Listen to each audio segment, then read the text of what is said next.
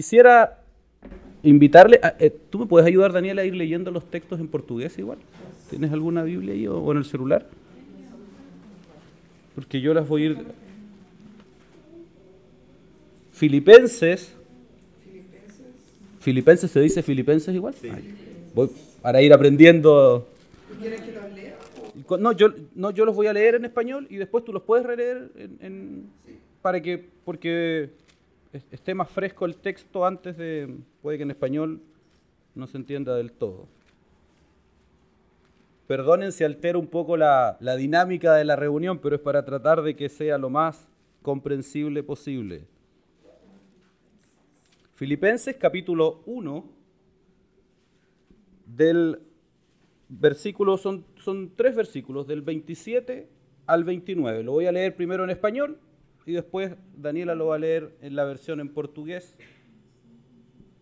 Dice, solamente que os comportéis como es digno del Evangelio de Cristo, para que, o sea que vaya a veros o que esté ausente, oiga de vosotros que estáis firmes en un mismo espíritu, combatiendo unánimes por la fe del Evangelio, y en nada intimidados por los que se oponen, que para ellos ciertamente es indicio de perdición, mas para vosotros de salvación, y esto de Dios, porque a vosotros os es concedido a causa de Cristo no solo que creáis en Él, sino también que padezcáis por Él. Vivei, acima de tudo, por modo digno do Evangelho de Cristo, para que, ou indo ver-vos, ou estando ausente, ouça, no tocante a vós outros, que estáis firmes em um só Espírito, como uma só alma, lutando juntos pela fé evangélica, e que nada estáis intimados pelos adversários, pois o que é para eles próprio evidente de perdição é, para vós outros, de salvação, e isto da parte de Deus. Porque vos foi concedida a graça de padecerdes por Cristo, e não somente de crerdes nele. Amém. Pois tendes o mesmo combate que vistes em mim, e ainda agora ouvis que é o meu. Ok, oremos. Senhor, en el nombre de Jesús, primero que todo, gracias por permitirnos estar hoy acá, por permitirnos estar reunidos en tu nombre. Señor, es un privilegio. Permítenos ser conscientes del privilegio que significa poder reunirnos para adorarte. Y lo, lo digo, Señor, consciente de que en este mismo instante millones de hermanos como nosotros no tienen este privilegio. Permítenos valorar esta instancia, Señor. Señor, en esta hora yo te pido que tú dirijas este tiempo. Señor, que tú nos hables.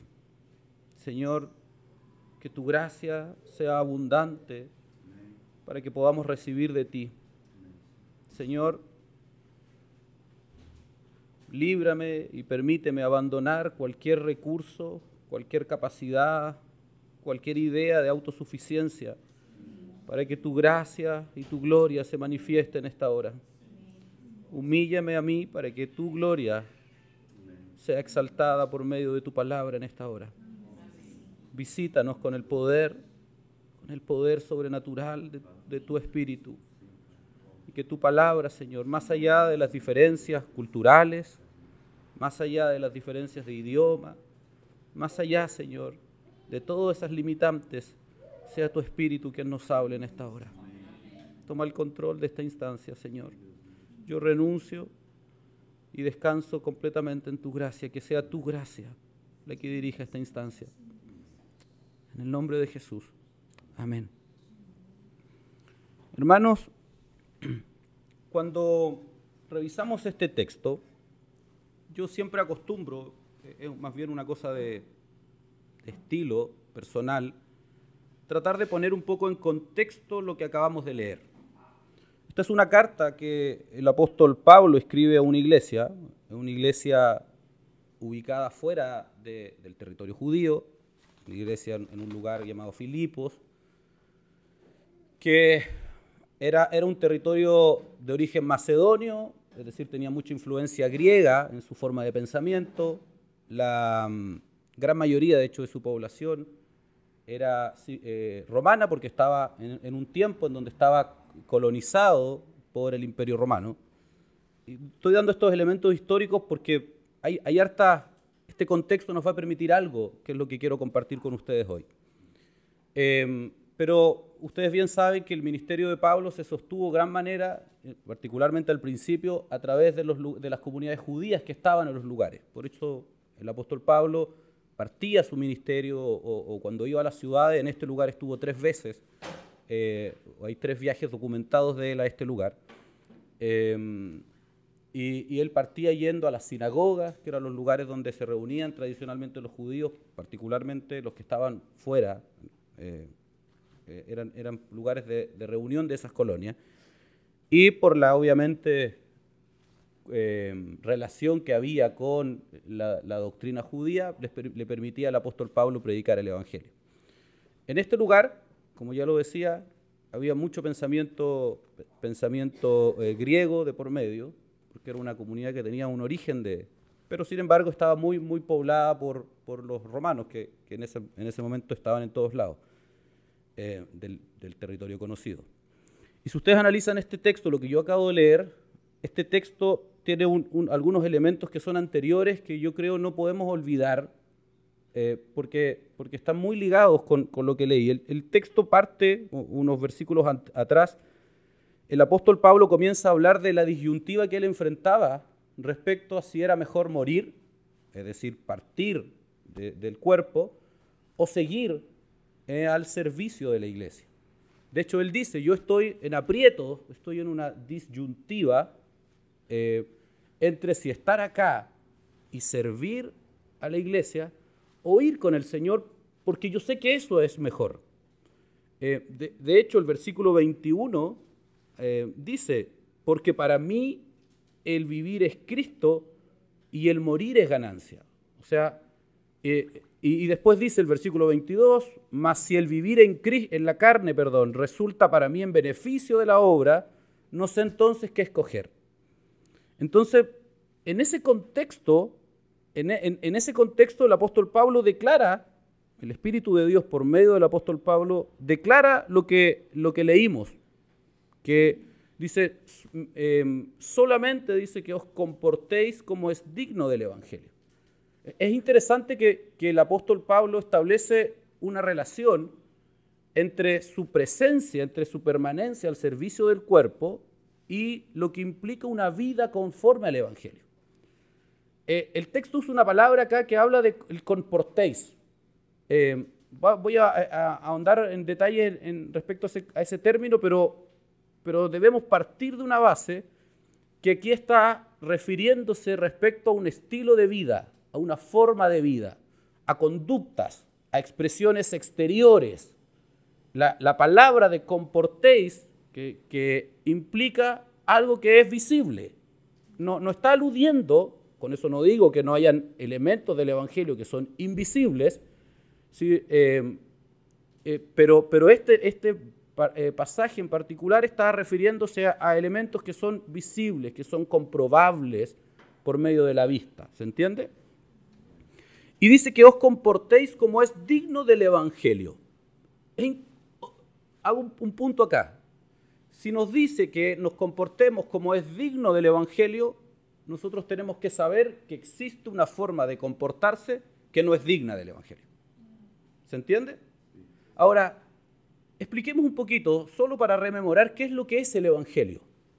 El Evangelio, hermanos, la palabra Evangelio, vamos a partir por ahí. La palabra Evangelio o Evangelión en griego era, se traduce y la mayoría de la gente cristiana lo conoce como la buena noticia la buena nueva. Eh, y pero la palabra, e, esa sola frase, no explica el sentido que hay atrás de ese concepto. El concepto evangelio lo usó Jesucristo. De hecho, fue lo primero que dijo. Arrepentidos y creed en el evangelio. Él, él acuña, ¿se entiende? Él utiliza ese concepto, pero ese concepto tiene un contexto que yo quiero explicarles para tratar de darle sentido a lo que quiero compartir hoy. el concepto de evangelión era un concepto bélico, un concepto de guerras. Evangelión era el mensaje que entregaba el mensajero de la guerra. O sea, cuando, por ejemplo, el pueblo judío, el pueblo israelita estaba en una guerra, en el contexto de la guerra, desde el lugar de la guerra hasta la ciudad o hasta un determinado lugar, había un mensajero, una persona, no sé, sería a caballo, en lo que fuese, en el medio que tuviese, que viajaba con el evangelión, con la buena nueva de que la guerra se había acabado, de que habían vencido, etc. Ese es el concepto que hay atrás del concepto de, la idea, perdón, de la palabra evangelio. Ahora, ¿por qué esto es importante? Porque la escritura nos enseña que la humanidad está bajo la guerra de Dios. ¿Se entiende? Está bajo la ira de Dios.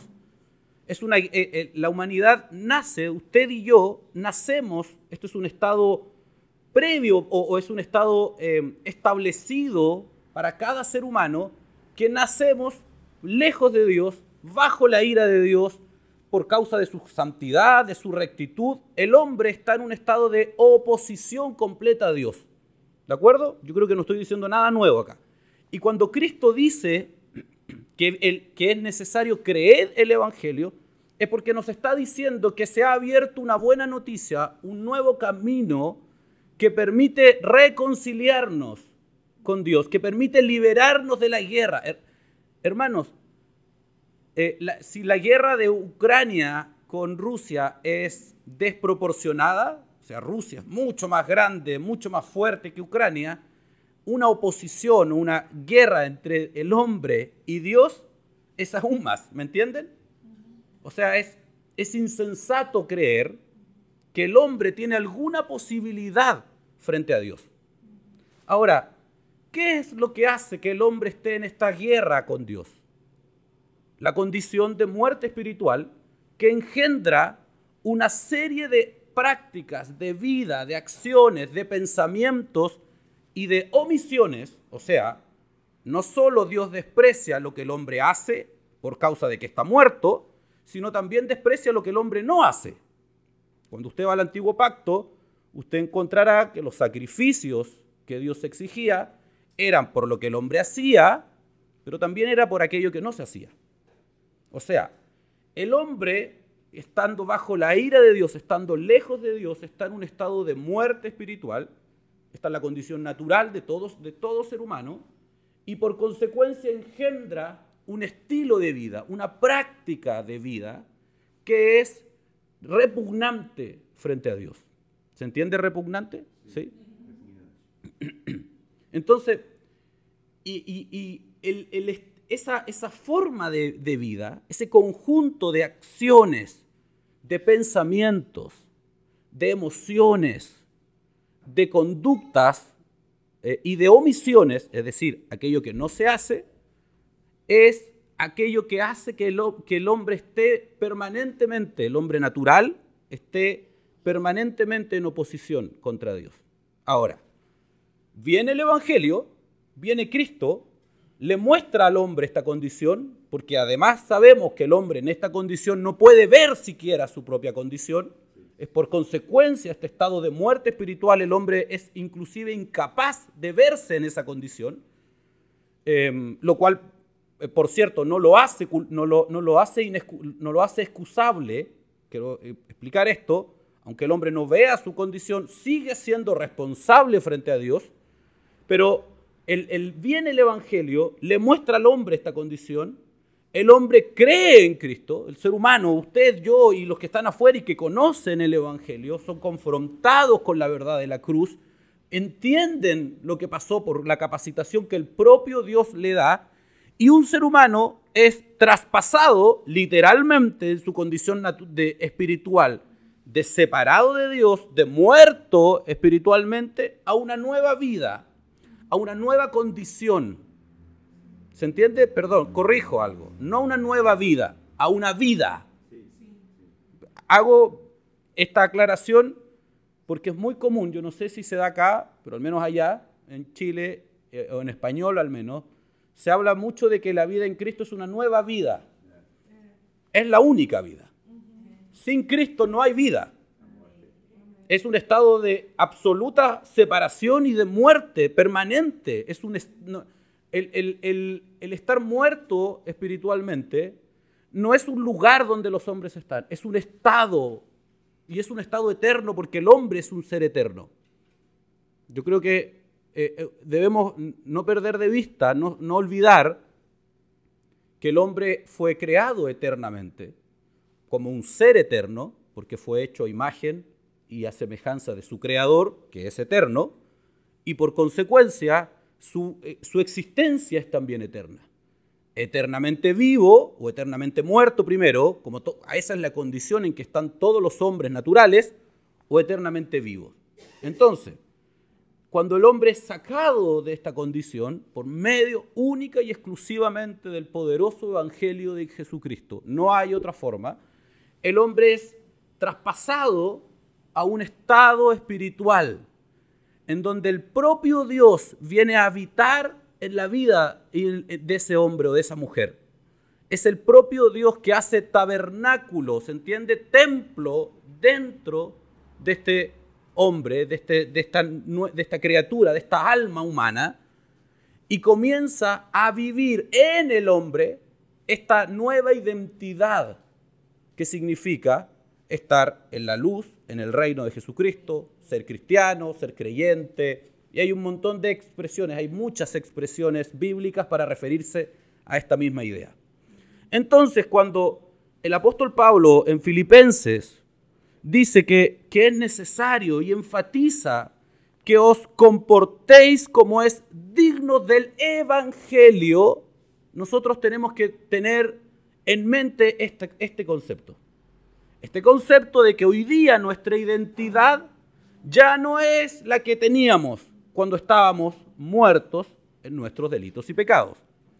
Que hoy día estamos en una condición, en un estado que es eterno, que tiene una trascendencia inclusive a nuestro cuerpo, a, nuestra, a nuestros años en esta tierra, en un estado en donde el propio Dios habita dentro de sus hijos. Hermanos, los reformadores en el, en siglo XVI acuñaron, ¿se entiende? Crearon, inventaron un concepto. Es un concepto eh, en latín que significaba coram deo. No sé si lo han oído alguna vez. Coram deo este eh, es una frase que transmite la idea de estar frente a la retina de Dios. Coram, Coram tiene que ver con, con, vista, con estar en, la presencia permanente de Dios. Y era, crearon este concepto, estoy hablando de Martín Lutero, de, Juan Calvino y reformadores de la época del siglo XVI, para transmitir esta nueva identidad en cual el cristiano vive, que es que está permanentemente frente a la retina de Dios. ¿De acuerdo? Ahora, esto eh, Efesios nos dice que estamos sentados juntamente con Cristo en lugares celestiales. O sea, hay, un, era un, un, concepto que no es nuevo en la Biblia, lo usaron para explicar nada más esta realidad espiritual que implica estar frente a la presencia de Dios siempre.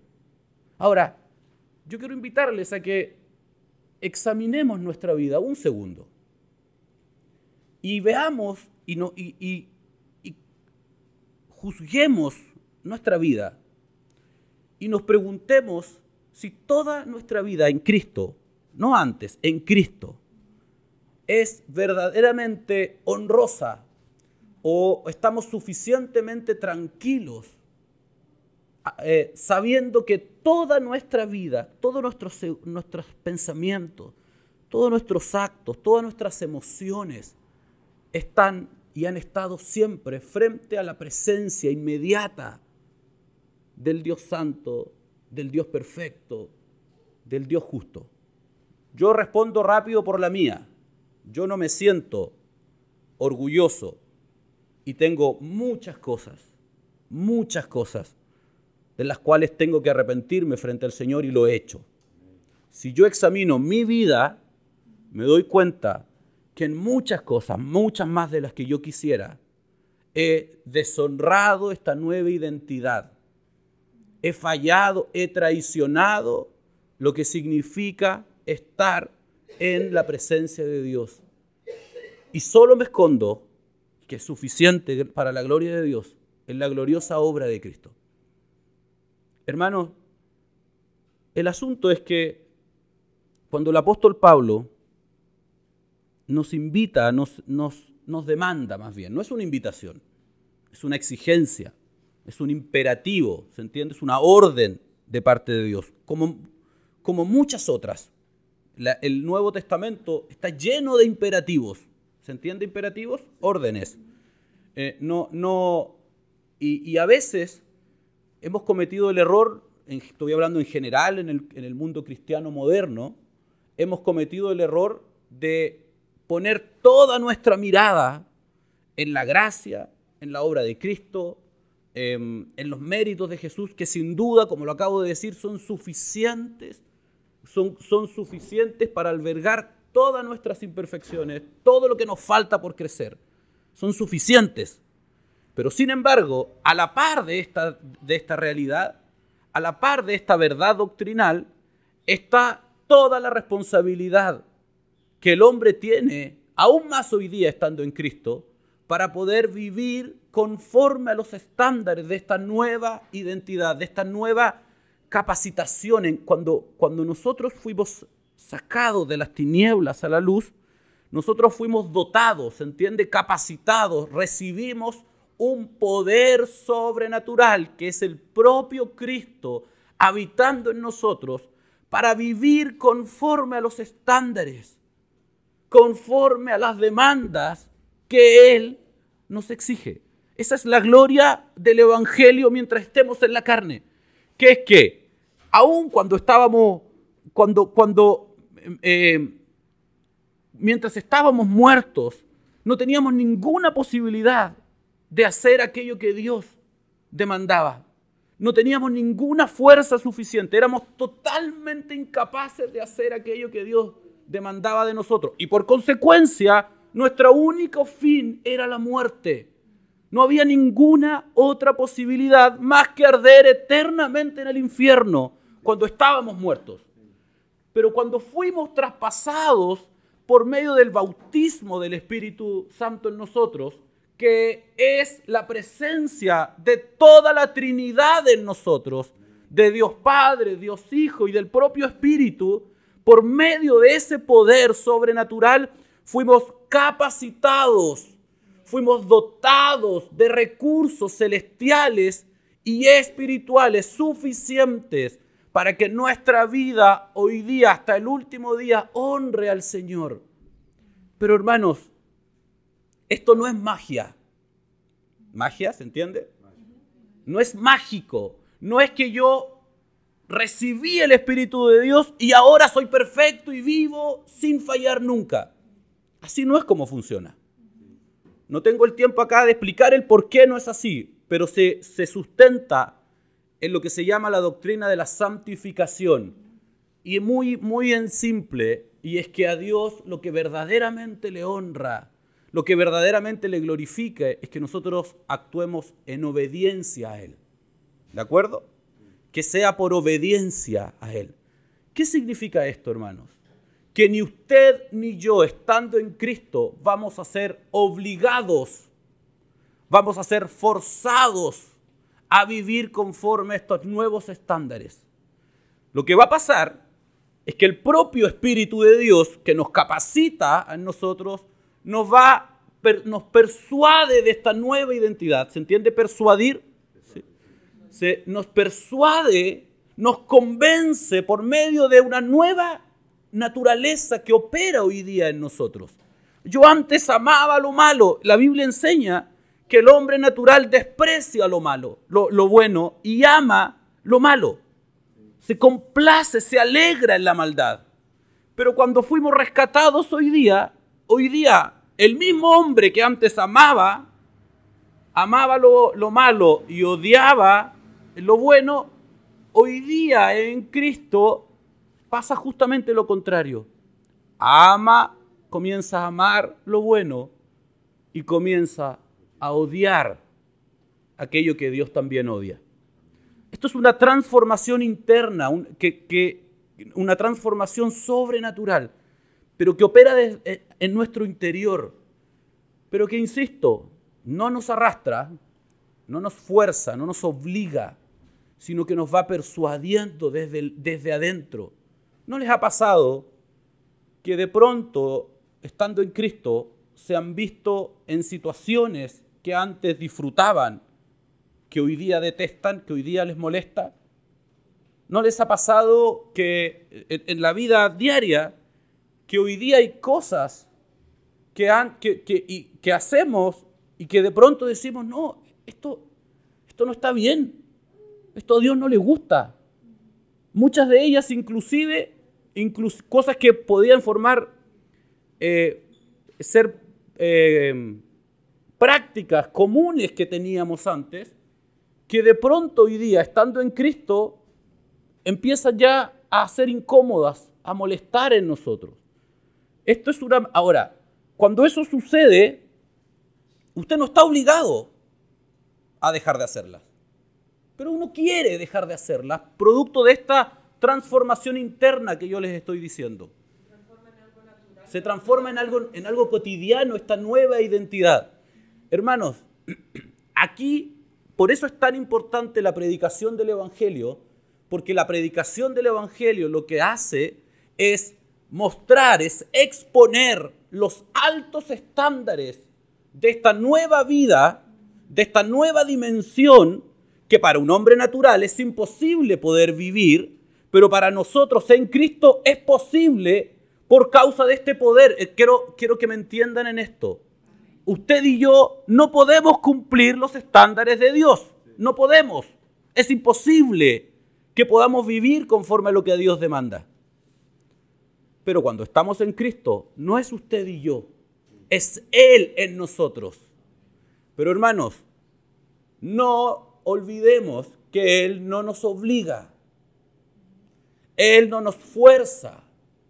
Hermanos, de repente las circunstancias, la aflicción, una enfermedad, alguna situación compleja en nuestra vida, lo que hace es conducirnos a, esta, a ser corregidos en determinadas áreas, a ser transformados, a ser perfeccionados. Por eso la Biblia habla de este proceso, no que ya no seamos perfectos, sino es una forma que la Biblia utiliza para mostrar que, tiene que, que tenemos que ser corregidos y despojados de toda esa basura. ¿Se entiende? Sí.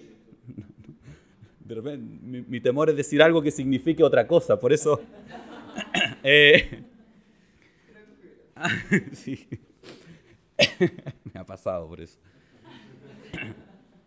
Entonces, eh, eh, estas circunstancias, quiero decir, lo que hacen es que van limpiándonos de toda la basura que teníamos antes.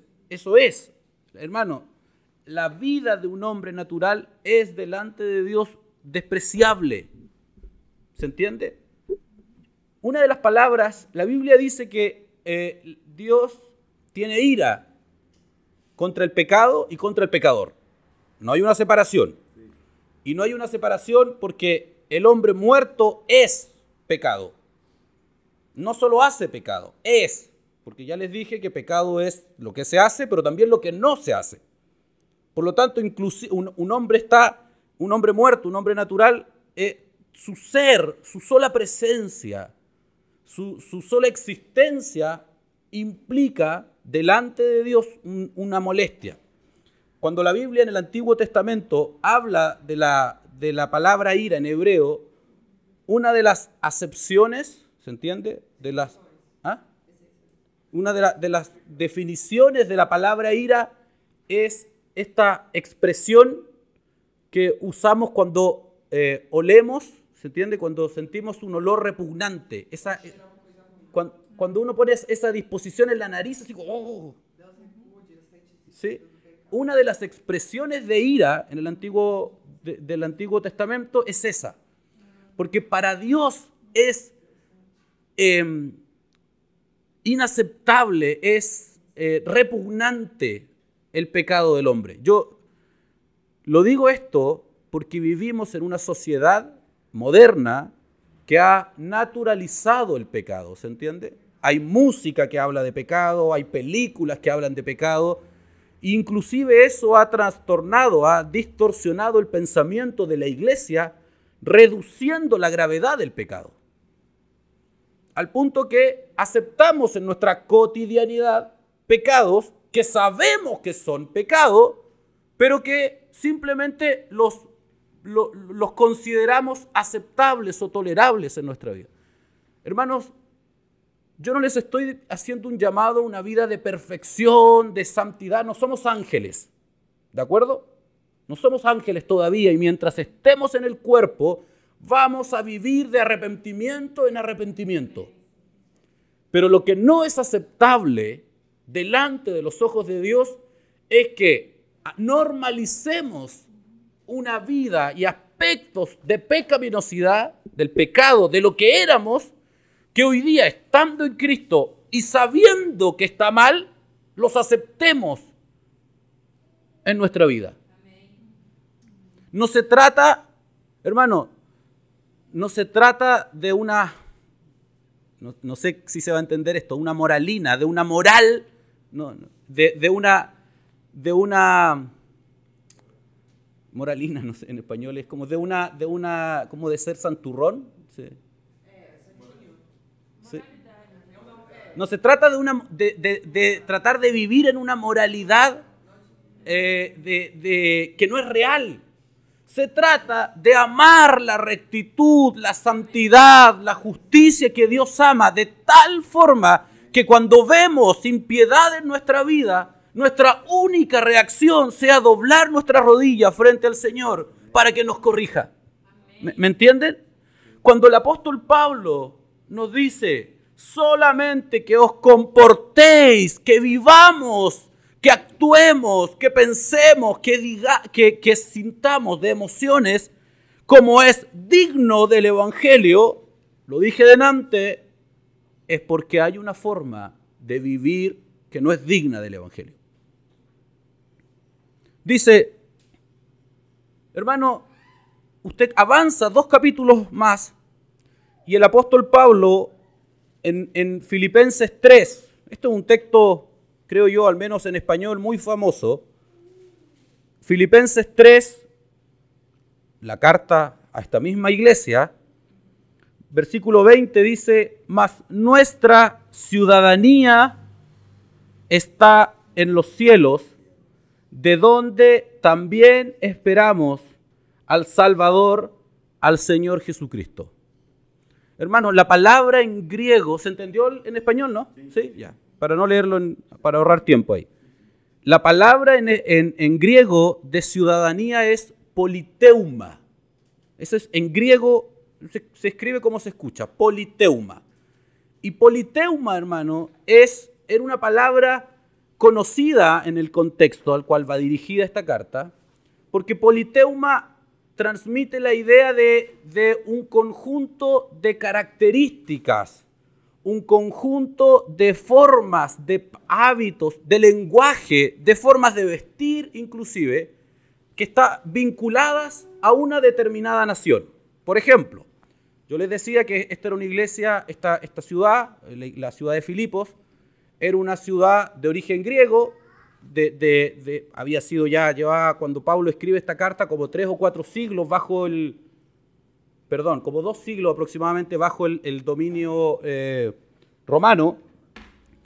Eh, de hecho, era una de las pocas ciudades que contaba con, un, decreto, eh, el, decreto se llamaba Luz Italicum, que era un decreto que emitía el emperador romano que establecía ciertos privilegios. Era una especie de ciudadanía romana fuera del territorio itálico. ¿Se entiende? O sea, los, miembros de esta ciudad, por ejemplo, hay ciertos impuestos que ellos no pagaban, tenían ciertos beneficios, por ejemplo, eran tratados a la hora de ser juzgados como ciudadanos romanos, pero la gran mayoría de ellos, o muchos de los que estaban allí, no eran romanos, naturalmente. ¿Se entiende? Aunque eran tratados como ciudadanos romanos, porque su politeuma, su ciudadanía, era romana sin serlo. ¿De acuerdo? Entonces cuando la gente los veía, cuando los otros pueblos, cuando había, esto es para que me entiendan, eh, esta gente actuaba como romanos, hablaban el, idioma predominante del pueblo romano, el latín, usaban, se vestían como tales, porque en la práctica habían sido identificados de tal forma con los romanos que eran parte de esa ciudadanía. ¿Ok? Cuando Pablo le escribe a la iglesia, probablemente, no lo sé, muchos de ellos en esta circunstancia, en esta condición, es decir, ciudadanos romanos, en este territorio, le escribe y usa este concepto, pero cambia completamente, probablemente el sentido que ellos tenían. Les dice, su ciudadanía, no lo dice el texto, pero lo voy a decir para explicarme. Le dice, ustedes, aunque habitan aquí, aunque se vistan como romanos, aunque actúen como estando acá en, esta en este territorio y gocen de los privilegios de ser ciudadanos romanos, pero en realidad su ciudadanía es celestial. Su politeuma está en los cielos. Es decir, sus características, su forma de vida, su lenguaje no puede ser definido por su, por su, su ciudadanía terrenal, porque su ciudadanía no es terrenal. ¿Me, entienden el contexto? Ahora, eso es también escrito para nosotros. Esa, esa declaración no es solo para la iglesia en Filipos, es también para usted y para mí hoy día, dos mil años después. Nuestra vida, nuestra, nuestro caminar en el cuerpo no puede ser definido por las directrices, por los pensamientos, por la cultura en donde nosotros estamos insertos. Hermano, yo creo que no es muy distinto a lo que vivimos nosotros en Chile, esto que voy a describir. Pero el mundo cristiano, acá digo, no creo que sea muy distinto acá, eso quiero decir. Pero el mundo cristiano está bajo fuerte opresión, bajo los pensamientos cristianos, están bajo fuerte presión, bajo fuerte exigencia de sus enemigos, de sus adversarios, eh, en, en todas partes del mundo. La persecución de los cristianos hoy día, según organismos validados en esto, es más grande como nunca antes en la historia humana. Hoy día mueren más cristianos que nunca antes en la, historia de, la iglesia cristiana. Hoy día. Yo sé que esto parece poco creíble porque nosotros tenemos la idea que en los primeros siglos se perseguían cristianos. Pero hermanos, en este momento hay hombres y mujeres como usted y como yo que, están reunidos arriesgando su vida y probablemente muchos de ellos van a morir hoy por causa de la fe. Por eso yo oré delante y personalmente estoy persuadido de, esta, de esta verdad. Es un privilegio que podamos hacerlo en paz. Pero les aseguro, creo yo, en algún momento eso se va a acabar. No sé cuándo, quizás ninguno de nosotros lo veremos, Dios lo sabe. Pero, hermano, no están los tiempos, no sé si me explico, no están las circunstancias para seguir o vivir normalizando un estilo de vida, una forma de vida, un, conjunto una, de pensamientos, de paradigmas que no pertenecen a nuestra identidad en Cristo. Hermanos, nunca han estado los tiempos. El cristiano siempre debe vivir conforme a los estándares que Dios ha definido. Porque su ciudadanía no es de este mundo. Porque su politeuma, el conjunto de características que lo define, no es, no son de este mundo. Hermano, yo me imagino que la gente veía a, a los romanos, eh, a los que eran ciudadanos romanos, y hermanos, los, los romanos hablaban como romanos, pensaban como romanos, escribían como romanos, se vestían, porque su ciudadanía era esa. Bueno, los cristianos fuimos llamados a vivir como cristianos, a pensar como cristianos, a sentir como cristianos, a que toda nuestra vida sea una expresión visible de nuestra identidad invisible que está dentro. Hermano, no existe un estándar para esto. no existe, no es que yo me tenga que vestir de una forma, por decir algo, y mi hermano al lado se tenga que vestir igual. Eso es religión. La gracia opera internamente y la gracia es multiforme, tiene muchas formas. No se trata de uniformar a los cristianos. Yo no les estoy hablando de eso. Desde lo visible, de, lo externo, no todos vamos a cambiar de la misma forma. No todos vamos a ser transformados en las mismas cosas. Algunos seremos corregidos en determinadas áreas primero que otros. Pero sí hay un común denominador, ¿se entiende? Algo que es transversal en todo redimido. El compromiso, la convicción, la motivación de que toda su vida en aquello que es capaz de ver, honre a aquel que lo llamó de las tinieblas a la luz. Hermanos, si este elemento no está presente, debemos preguntarnos si de verdad la naturaleza de Cristo está en nosotros. O sea, si yo puedo aceptar en mi vida aquello que sé que Dios no acepta, yo tengo que preguntarme si de verdad soy hijo de Dios o no. ¿Se entiende? ¿Se entendió lo que dije? ¿Por qué? Porque la Biblia enseña que los hijos cuando la, escritura habla de hijos, la gran mayoría de las veces, no todas, pero cuando habla de hijos, se usa un concepto que, enseña que el hijo participa de las características de su padre. Por eso, cuando Jesús dice, ¿se acuerdan en un, momento en que él se llama a sí mismo hijo de Dios? Y los fariseos se, espantan y dicen, se hizo igual a Dios. Y uno lo lee y dice, pero ¿cómo? Dijo que era hijo de Dios. Para nosotros el hijo está aquí y el papá está aquí. En la Biblia no es así. En la Biblia el hijo participa de las cualidades, ¿entiende? De las características de su padre. Por eso el hijo de Satanás vive y habita y, y actúa, perdón, igual que su padre, que es Satanás. Por eso dijo, Jesús dice, vuestro padre es el diablo, Juan 8, y las obras de vuestro padre queréis hacer. Hay una relación entre el, el padre, entre lo que el padre piensa, entre lo que el padre es y sus hijos. Por lo tanto, un hijo de Dios, si es verdaderamente un hijo de Dios, necesariamente, esto no es, no es, no es que debamos convencernos de esto, necesariamente tiene que participar de la santidad, del deseo por lo recto, del compromiso por la piedad, por la justicia que tiene su Padre. ¿Se entiende? Hay una, una relación que, hermano, el árbol bueno da buen fruto. El árbol malo da mal fruto.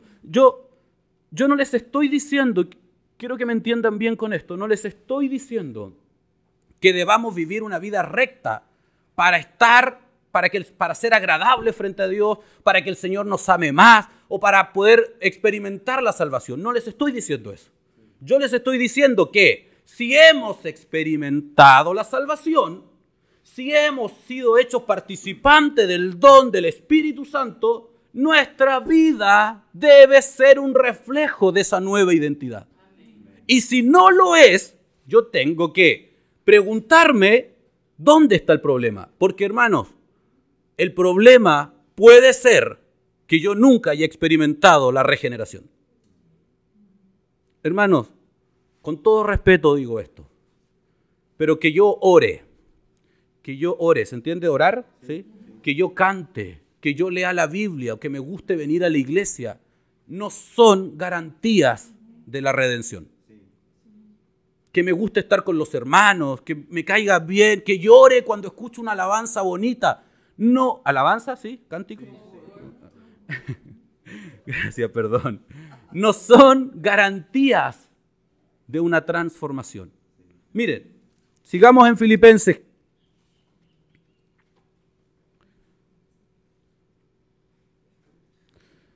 Leímos solamente que os comportéis como es digno del Evangelio de Cristo, para que sea, para que o sea que vaya a veros o que esté ausente, oiga de vosotros que estáis firmes.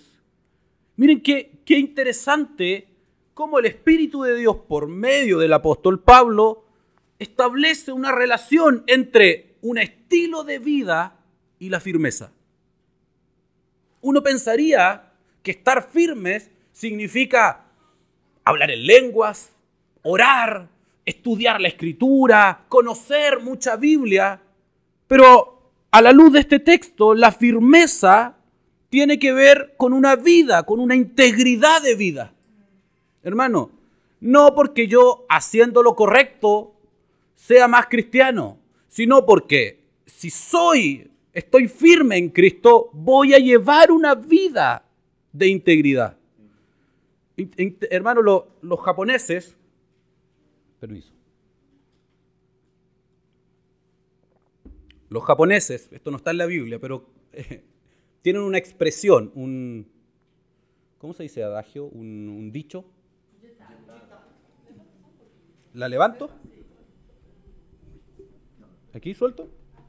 A ver usted mejor, para que si no lo vaya, no lo vaya a romper. Ya. Ahí sí. Los japoneses tienen un dicho que dice, integridad es hacer lo correcto cuando nadie te está mirando. ¿Se entiende? O sea, el, honor japonés implica que si usted va en un semáforo, semáforo, ¿Sí?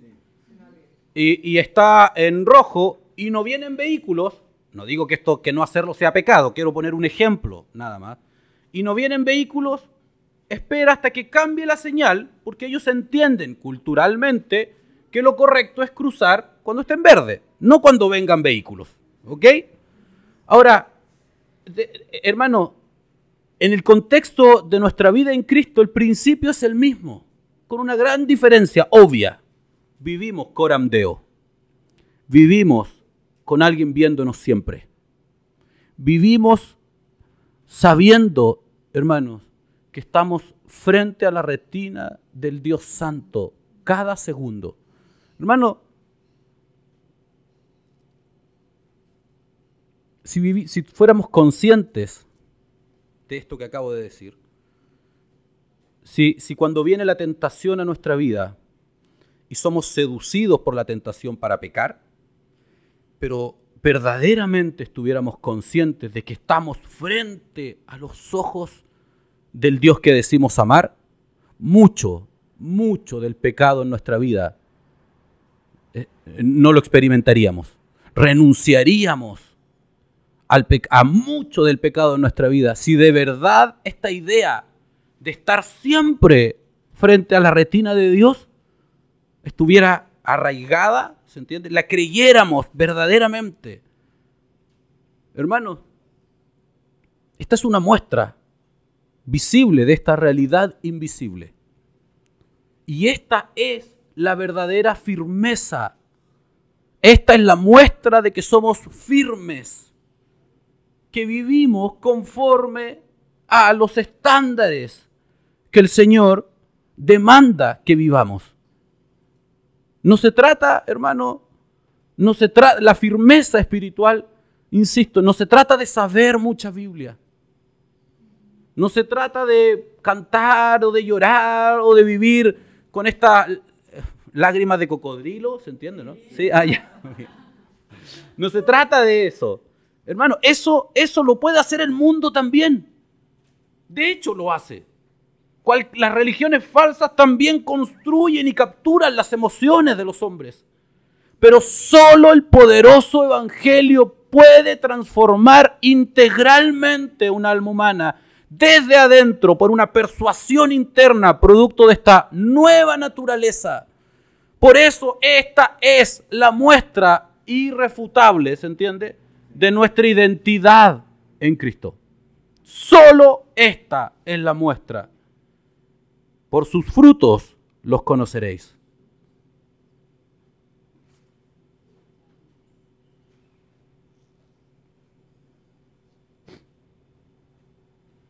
Quiero leerles otro texto en 2 de Corintios 5:14.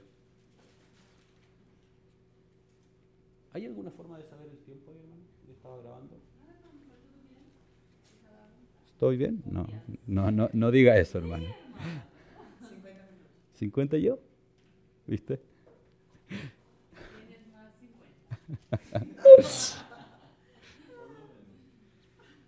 Segunda de Corintios 5, verso 14. Voy a leerlo lento porque quiero ir enfatizando en algunas cosas. Dice, porque el amor de Cristo nos constriñe, nos, eh, aflige, nos hace, yo, yo, es como que Pablo dijera, esto de verdad toca mis fibras interiores, realmente me emociona esto, dice, pensando esto. O sea, Pablo dice, esto que voy a decir no es algo que no me afecte, realmente yo creo, yo, yo me siento traspasado estoy haciendo una paráfrasis, por cierto, para explicar nada más, me siento traspasado en mis emociones por esto que voy a decir. Que si uno murió, perdón, que si uno murió por todos, ¿de quién está hablando ahí? De Cristo. Uno murió por todos, luego todos murieron, ¿de quién está hablando? De nosotros. Y por todos murió para que los que viven ya no vivan para sí, sino para aquel que murió y resucitó por ellos. Hermanos, Pablo dice, el Espíritu de Dios inspira al apóstol Pablo con estas palabras. Dice, esto me afecta, de verdad, esto a mí me toca. ¿Se entiende? Me, me emociona esto. Que Cristo murió por todos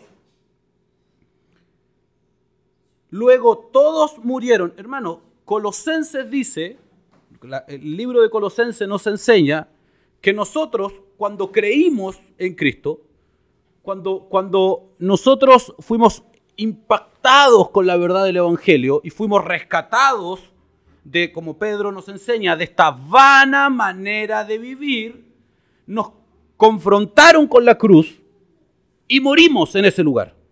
Pero no está hablando de, la muerte de separación, está hablando de la muerte de, eh, aniquilación.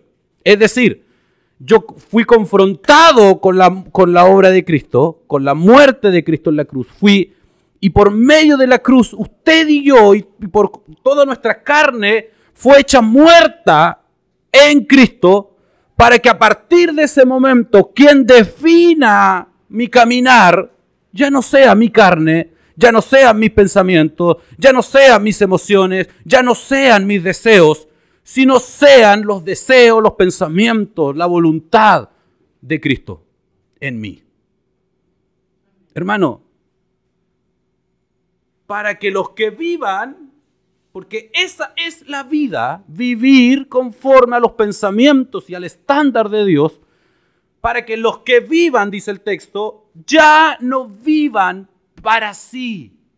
Hermano, si usted ha creído en el Evangelio, si hemos creído en el Evangelio, si verdaderamente nos hemos refugiado con fe, con certeza espiritual en la obra de Cristo, usted y yo tenemos que saber, tenemos que asumir de que ya no vivimos para nosotros, que los estándares de nuestra vida no pueden ser definidos en ningún área, en ningún área, en ningún área, por paradigmas humanistas, por paradigmas eh, eh, hedonistas. ¿Sabe lo que es el hedonismo? Esta es una filosofía que, pregona la búsqueda del placer, de aquello que nos satisface.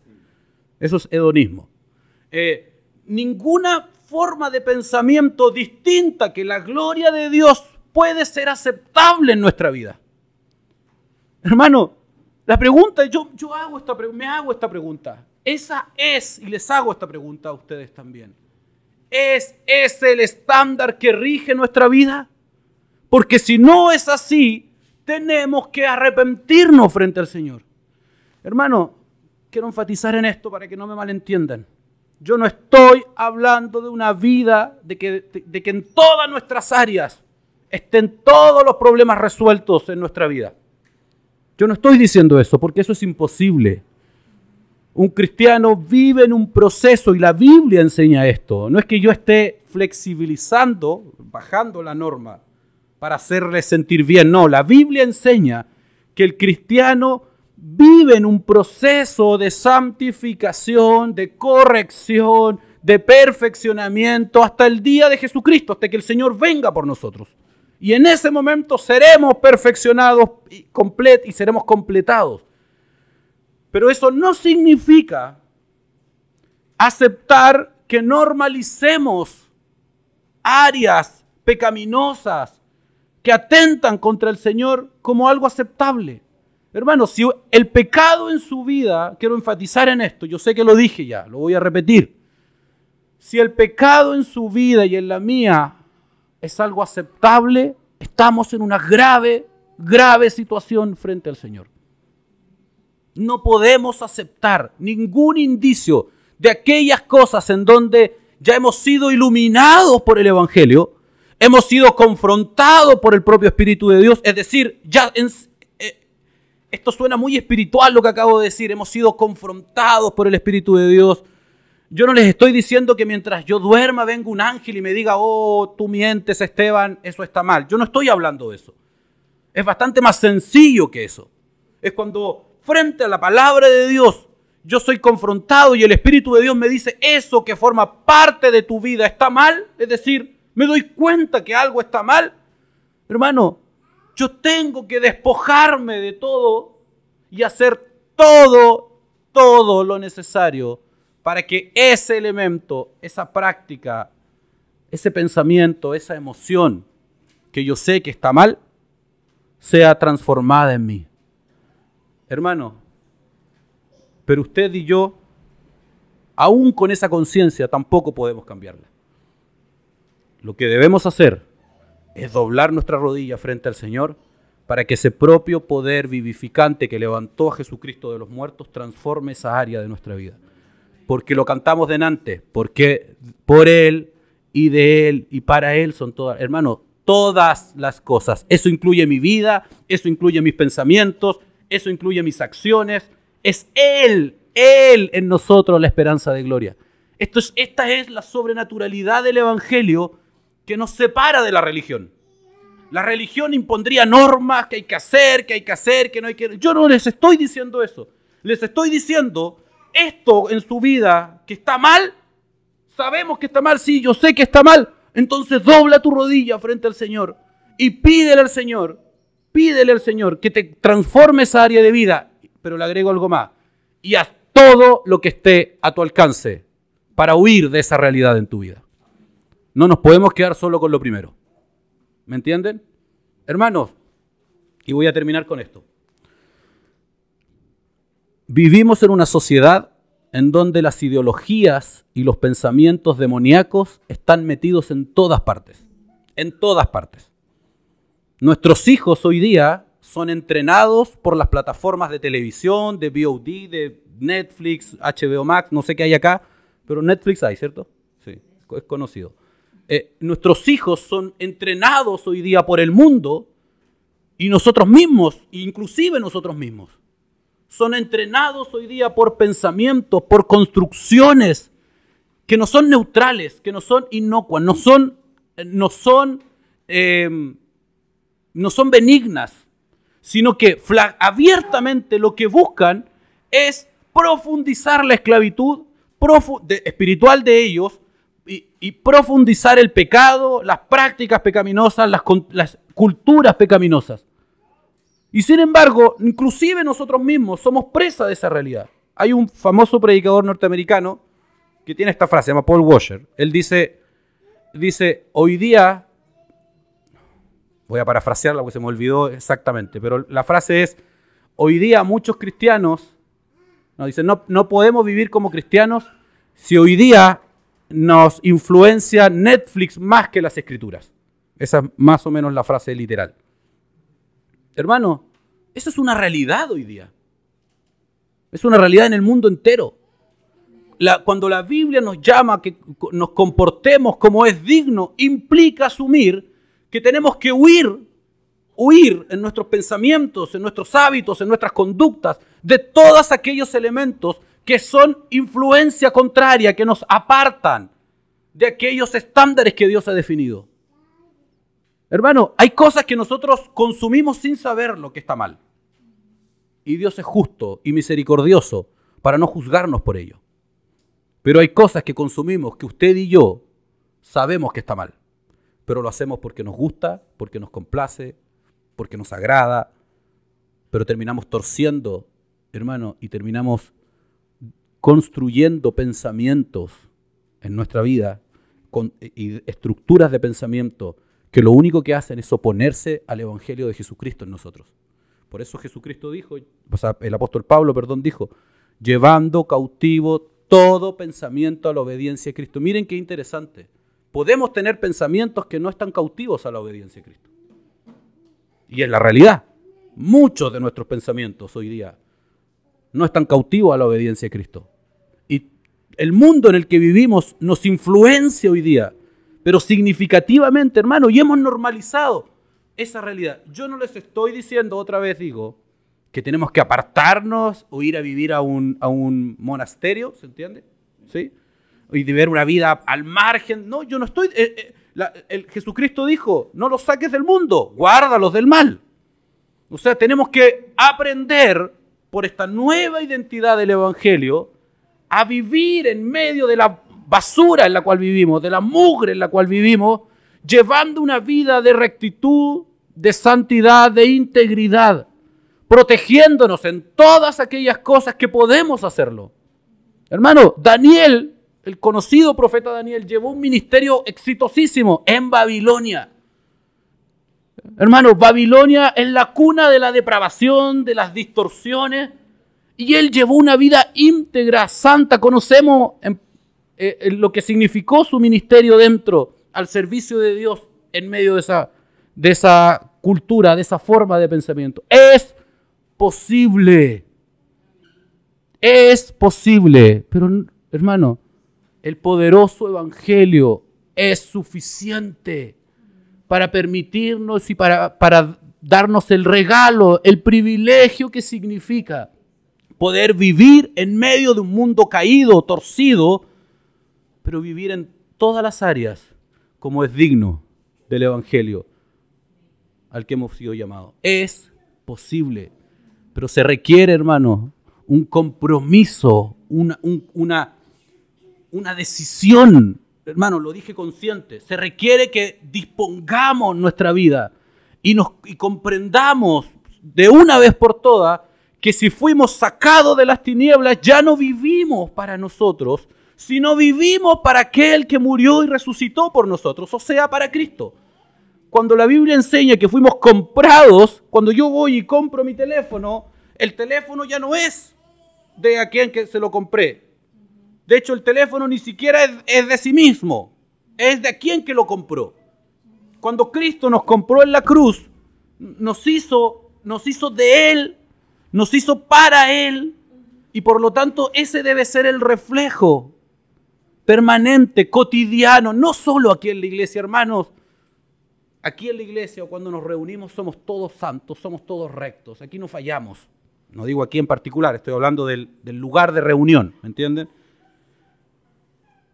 Si es cuando verdaderamente mostramos de qué, de qué tela estamos hechos, de qué material estamos hechos, ¿se entiende? Cuando verdaderamente mostramos de qué estamos hechos, es cuando estamos solos, es cuando nadie nos ve, en la cotidianidad, en el contexto del matrimonio para los que estamos casados, en, esos momentos en donde verdaderamente mostramos quién verdaderamente somos. Quiero leerles este texto para finalizar, Romanos 13.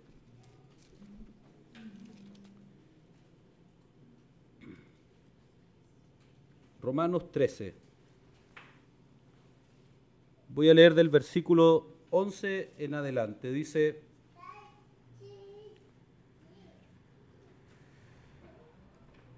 Y esto, conociendo el tiempo, que es ya hora de levantarnos del sueño, porque ahora está más cerca de nosotros nuestra salvación que cuando creímos. Y la noche está avanzada y se acerca el día.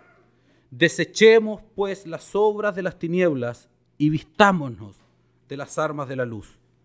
Andemos como de día, honestamente, no en glotonerías y borracheras, no en lujurias y lascivias, no en contiendas y envidias, sino vestidos del Señor Jesucristo y no proveáis para los deseos de la carne. Hermano, si usted analiza todo este versículo, este, este capítulo, perdón,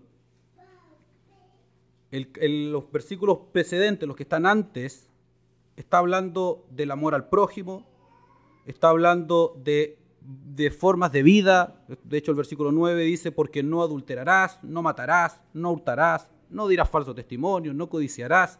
En fin, está hablando de, de nuestra vida, de, la, de, la, de nuestra vida práctica. ¿De acuerdo? Y cuando usted va al versículo 13 dice, andemos como de día, honestamente, no en glotonería y borrachera. Esos eran los problemas de, Roma. En Roma eran comunes estos problemas. No en lujurias, no en lascivias, ni hablar. El nivel de distorsión y depravación sexual que había en la Roma de la época era eh, aterradora.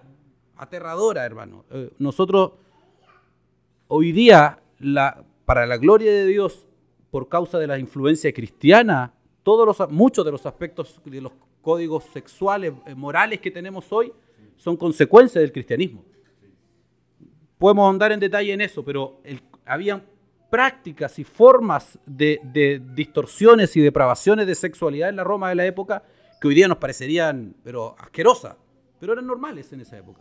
Y por eso Pablo se dirige a ellas y, enfatiza en ellas para mostrar, para, para llamar a los cristianos de la época que era necesario que hoy día se vistan de lo que hoy día son, ya no como, no como las tinieblas, Dice, desechemos, hermano, esto es un imperativo. Nosotros fuimos llamados a desechar las obras de las tinieblas. Usted, es usted el que tiene que desechar las obras de las tinieblas. No va a venir un ángel a hacer que usted las deseche. Fuimos llamados a comprometernos con la santidad de Dios por causa de lo que fuimos hechos, no para ser hechos, ¿se entiende? No para ser cristianos, sino porque somos cristianos. Hoy día yo diría, Andemos como de día, versículo 13, honestamente, no en vanagloria, no en orgullo, no en indisciplina, no en ignorancia, no en impiedad, no en comodidad, no en arrogancia. ¿Se entiende? Son los dioses de esta época. No en amor al dinero, no en la búsqueda de la satisfacción personal, sino para la gloria de Dios. ¿Me, me explico? Los problemas de nuestra época hoy día son distintos que los de ahí, pero el origen son los mismos, las tinieblas. Constructos de pensamiento, muchos de ellos que vienen de cuando estábamos muertos los delitos y pecados, pero también muchos de ellos que hoy día influencian nuestra vida, frente a los cuales somos displicentes para enfrentar. Somos ignorantes o derechamente nos rendimos por comodidad. Amén. ¿Podemos orar? ¿Puedo orar? Señor, en el nombre de Jesús, Señor, gracias por, por el tiempo. Señor, si hay algo que, que he aprendido por, por causa de tu revelación, de tu verdad en mi vida, es que la palabra, Señor, por, por elocuente que sea, que, no, no creo haya sido, por bien descrita que sea, Padre, esa palabra no sirve de nada si tú mismo, por el poder de tu Espíritu, no la haces sangre y carne en nosotros, Señor. Señor, tú conoces las razones y el fundamento de esta palabra. Yo te pido, Padre, que tú cumplas el propósito de ella en nuestra vida. Corrígenos con el poder santificante de tu Espíritu confróntanos con tu verdad. Señor, no permitas que seamos displicentes o indiferentes frente a tu verdad, frente a tu rectitud, frente a tu santidad, Señor. Líbranos de cualquier indiferencia, de cualquier indolencia y enséñanos a amar tu justicia, tu santidad, tu piedad por sobre todas las cosas. Que el, privilegio, que la bendición, que el regalo de estar escondido en Cristo sea, Señor, visible en nuestro diario vivir. No solo una declaración, no solo, Señor, palabras, sino una realidad diaria para tu gloria, Señor. Gracias por este tiempo. En el nombre de Jesús. Amén.